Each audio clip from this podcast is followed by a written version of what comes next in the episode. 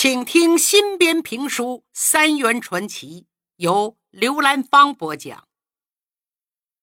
上文书说到，张浩天到上海去挑选种奶牛，经过调查发现，奶牛场的生产及产品牛奶不合格，他想报告蒋夫人宋美龄。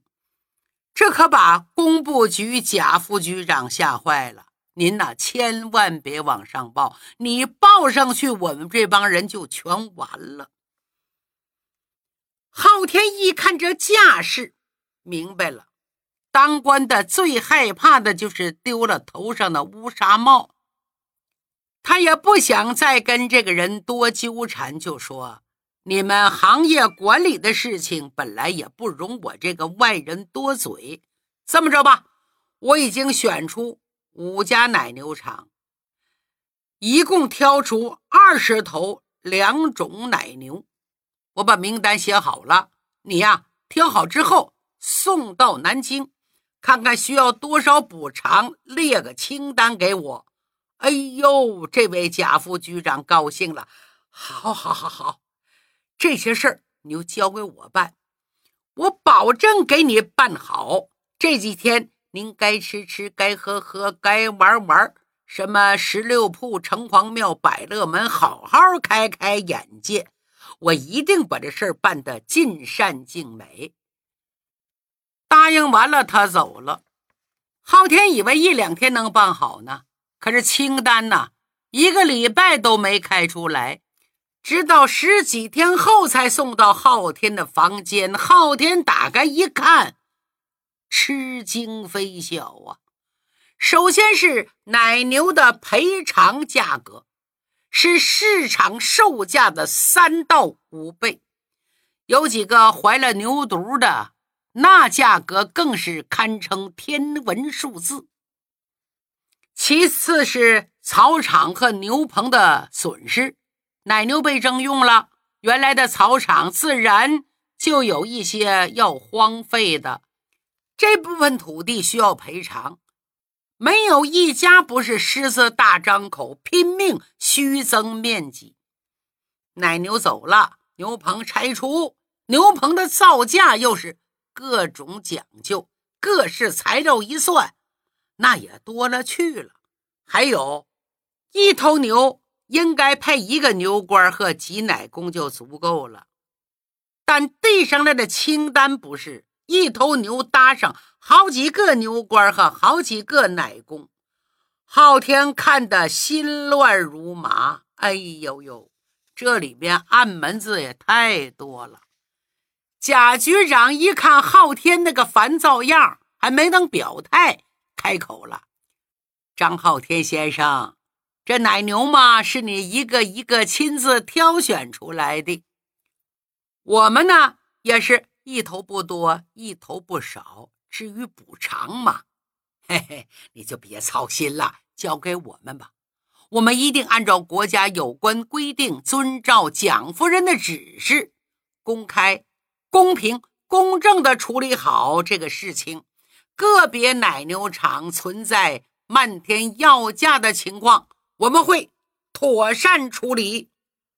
昊天说：“好吧，蒋夫人特别交代我来办这件事儿，方方面面都得办妥了，我才能交差。”哎，昊天老弟呀，这次合作我们是非常愉快，以后还要精诚团结，互相关照的东西多着呢。啊，是不是啊？呃，蒋夫人不就是叫你？挑几头好奶牛吗？你是挑奶牛的专家，你的事儿办完了，别的事情你就甭管了。和这个贾局长一同来的，还有一个五十多岁秃顶的小老头，据说是某某的一个头头。贾副局长叫他郑老板，这是郑老板发话了，张先生。蒋夫人定的是哪一个敢营私舞弊、贪赃枉法呀？我们专门成立班子，抽调得力人员，把蒋夫人交办这个项目办好，认真落实，绝不让一个子儿乱花乱用。贾副局长也说：“昊天老弟呀，你是不明白，咱们国民政府办事有一整套的流程。你既然认可了这五个奶牛场各二十头牛。”点个头就行了，其他都由我们办。话说到这儿，昊天没话说了。好吧，就仰仗二位了，不要弄虚作假，辜负了蒋夫人的殷切希望。那是，那是，这个何劳吩咐。接着语气充满了感慨。作为党国第一夫人。胸中装着多少军国大事，连孩子们饭桌上的东西都过问得如此细致，可见把“母仪天下”这四个字发挥得淋漓至尽呐！哎，也不知外国那些个第一夫人是怎么干的，都像她这么辛苦吗？那位郑老板摆摆手说：“仅仅辛苦二字。”那就太小瞧我们蒋夫人喽！这些小事也不过谈笑之间，偶尔过问一二。我们这些个部长、局长什么干部倾尽全力，其实蒋夫人很有大将风度啊。去年因为一笔赈济灾区儿童款项，我去过他的南京郊外的别墅。对他的生活习惯有一些崭新认识，二位愿闻否？贾副局长忙说：“郑老板，你就快说吧，别卖关子了啊！我们蒋夫人非常注重养生，她内外兼修，别墅里有德国造的历史钢琴。”有多种古代的线装书籍和英文书籍，家里的茶具、酒具也是非常考究，还有一台以燃烧煤油为动力的西式冰箱，常年存放着最喜欢吃的荔枝、菠萝等水果。仅仅这些还不足为奇，蒋夫人还有一个生活习惯。跟咱们眼下的工作有着十分密切的关系，二位知道什么吗？贾副局长笑了。张老板又来了，那你说呀？哦，他就是喜欢用牛奶洗澡。一听这个，昊天有兴趣了。郑老板，你是怎么知道的？郑老板神秘一笑，不仅仅是他呀。咱们国民党高层有个妇女指导委员会，那里边有很多小姐夫人都有牛奶洗澡的兴趣，与蒋夫人是同好。你猜猜，牛奶洗澡怎么个洗法呀？贾副局长说：“还有啥猜不到的？就是浴盆里倒上牛奶，再加点香料、鲜花什么的，让奶液浸泡全身来洗呀。”白居易《长恨歌》诗中有“温泉水滑洗凝脂”之句，那是说的唐代第一夫人杨贵妃。当今的第一夫人可是牛奶滑润洗凝脂啊，称得起异曲同工，各有妙趣。说到底，都是为了爽身美容嘛。No no no no。郑老板摇摇头，哼，少见多怪。其实他的目的不是为了洗澡，更不是爽身美容，而是为了治病。什么治病？嗯，这种慢性皮肤病。告诉二位一个鲜为人知的秘密：蒋夫人有过敏症的历史，就是一种荨麻疹类的疾病。是他们宋家家族遗传的慢性皮肤病。外边小道消息说，宋夫人每次洗澡要用牛奶十几桶。哎呀，那都是凭空臆造，夸大其词的谣传。宋女士根本不是用牛奶泡澡，而是她涂抹在身上，每次也就用二百五十克，也就是半斤左右。他用清水洗完澡后，将鲜牛奶喷洒在皮肤上，一边喷洒一边揉搓按摩，让奶汁渗入皮肤和肌理，一周。两到三次，这才是蒋夫人用牛奶洗澡的真正目的。哦，昊天听完点点头啊，长了不少见识，心想牛奶的功能看来远远不止这些，将来还可以做更多的产品开发。闲言少叙，很快昊天回到南京，他马上将此次。奉命赴上海考察奶牛场的所见所闻，连夜写了一份报告，将需要动迁的一百头奶牛的详细情况列了份清单，向宋美龄办公室呈交。他在汇报的最后中特别强调，请求上峰严密注意上海乳业的安全，并建议。对，什么工部局、财政局、畜牧业等等等等，要进行一次必要的调查。过了差不多一个月，宋美龄办公室才算有了回复。一个秘书告诉他说，一切都办妥了，蒋校长已经批复，对他的工作非常满意。各级主管部门都已经按照批示在动迁两种乳牛了，估计很快就会入驻卫岗农场。至于张浩天在报告中的其他请求和建议，却是一个字儿都没提，恰似泥牛入海。浩天的心里咯噔一下子，他不甘心呐，趁着两天休息，一个人没带，悄悄的。返回上海，独自去转了一圈那五家被选中的奶牛场，做了一次暗访，结果发现这几家奶牛场因为这次动迁，全都发了一笔大财呀！上回虚报项目不但丝毫没有减少，反而变本加厉，又多出了一些子虚乌有的需要补偿的项目。更令人发指的是，这几家牛奶厂全部给工部局、财政局那些管事的送了大礼，甚至于各个牛场也有他们的股份。事到如今，昊天苦笑了笑，是一点办法没有。不过他心凉了。这件事情结束，蒋夫人希望于廷华和昊天。继续留在南京，于廷华倒是有意留下，他已经乐不思蜀。可昊天不行啊，他的亲人和事业都不在这里。云商跟昊天说出心里话，在这里，他们两个人天天都很快乐。北平毕竟是他们伤心之地，不回去了。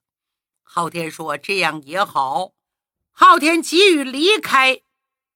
还有一个最最重要原因，感到自己空有一腔报国之志，当时却是吏治腐败、鬼域横行，各级官吏欺上瞒下，他心灰意冷，因此尽快离开这个危机四起的南京，恨不得一步跨回北平。就在这年元旦前夕，昊天。把彝族学校的各项工作做了交接，告别了于廷华、黄云商，踏上了北去的火车，风尘仆仆回到北平。回到牧场一看，昊天不禁目瞪口呆呀，脑袋嗡嗡的。刘顺呐，你也玩的太大了，怎么回事啊？昊天刚离开北平的时候。刘顺还没敢轻举妄动，规规矩矩在牧场待了一个月，可就有些沉不住气喽。心想，就这么喂牛、放牛、挤奶，挤完就卖，卖完再挤，走马灯似的翻来覆去，一百三十六天，不就这点破事儿吗？有啥麻烦的？钱来的多快呀！况且我们天顺牛场已经非常非常出名了，昊天真不含糊，搞出牛奶真行，口碑很好。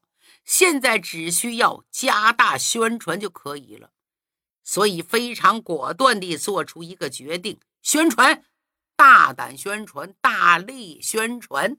奶奶的，我就不信我干不过他们那几个所谓的大佬！我要抢占市场，我要让全北平都知道我的天顺牛奶。哎呦，刘顺下了血本了。那段时间呢，北京大小报纸上铺天盖地都是天顺牛奶的广告。天顺牛奶给中国人喝的牛奶，天顺牛奶全世界都爱喝，天顺牛奶啥病都能治。还有胡同街边黄包车上广告，刘顺可没少花钱呢。还到天桥找个说相声老朋友，给了编了段广告词儿。什么天顺牛奶是个宝，百姓喝了离不了。女孩越喝越漂亮，小孩喝了不尿炕，年轻喝了能壮阳，老子喝了要发狂，老太太变成大姑娘，什么乱七八糟都有。那个时候也没有广告法，吹牛不上税。刘双根本不担心做虚假广告被追责、被罚款。所以想怎么吹就怎么吹，目的就是让老百姓都知道北京有个天顺牛奶，不喝天顺牛奶就落伍了。一看时机差不多了，刘顺趁热打铁，又来个更大的举动。他不辞劳苦的东奔西走，联系了京城几所中小学，核对完人数，向大家宣布。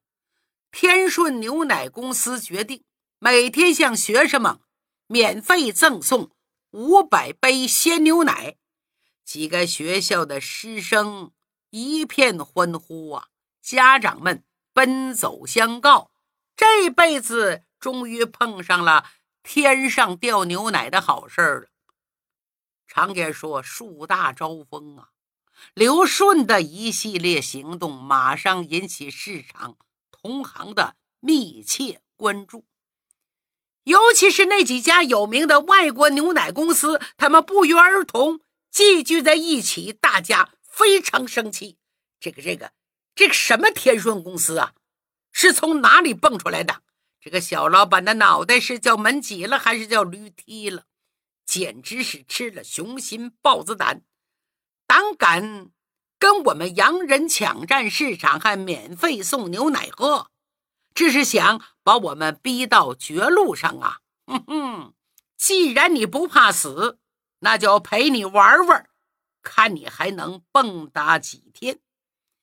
要知道，这几家外国牛奶公司在国际上都很有名气，都有近百年甚至于二三百年的历史啊，根深蒂固。财大气粗，岂能容忍一个小小的天顺上蹿下跳啊？不行，我们一千个不答应，一万个不答应。他们很快组成了牛奶界的八国联军，连成了步调一致的同盟。你天顺不是打价格战吗？好啊，你低，我们比你还低；你降，我们降在你前面。你不是给那几所学校免费吗？我们也多选几所学校，一天不就几百瓶牛奶吗？不就恶性竞争吗？没什么，看谁能坚持到最后。不信老子玩不死你！那段时间，牛奶市场一片混乱，热闹非常。不过老百姓有口福了。每天都有各种各样的免费牛奶喝，提前过上了社会主义新生活。庄有德和北京乳业联合会的那些公司一看，嚯，天顺牛奶跟洋牛奶干上了，好啊，这很好，太好了。我们怎么办，哥们儿？瞧见没有？天顺这是作死呢。咱们呢，啥也不办，来个坐山观虎斗。哎，哪里什么坐山观虎斗啊？咱们是看一场猫捉老鼠的好戏，看高兴了，不咸不淡的说几句风凉话，扇点风，再点点火吧。一时间，天顺牛奶成了众矢之，这就不好办了。天顺公司充其量不过是一个刚刚起步的小公司。夹缝里求生存，大石头下边的小草弯弯曲曲的生长，勉勉强强有一碗饭吃。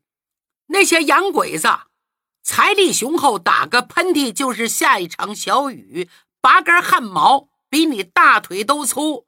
你刘顺拿什么跟人家拼呢？无论是产量还是价格，都没法跟人家打持久战。时间拖得越久，损失越严重。正所谓飞蛾扑火，自取其祸。正面硬拼不行，无计可施。刘顺开始打起了歪主意。什么歪主意啊？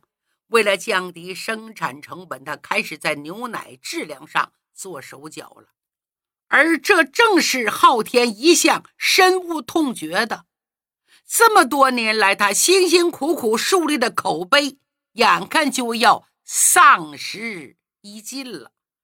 当王少川在电话里把这一切一切告诉昊天的时候，昊天气得浑身发抖，眼睛冒火，暴跳如雷，赶紧坐火车回来。到这一看，整个牧场死气沉沉，连牧草都有点青黄不接了。根据几个老工人反映，公司连续两个月亏损。工人工资都不能足够发放，有几个工友一怒之下，干脆不来上班了。不少老顾客说：“天顺的牛奶不敢喝了，直接到牧场办理退订手续。”这怎么办呢？天顺牛奶厂要黄了。昊天一看，火冒三丈，直接去找刘顺。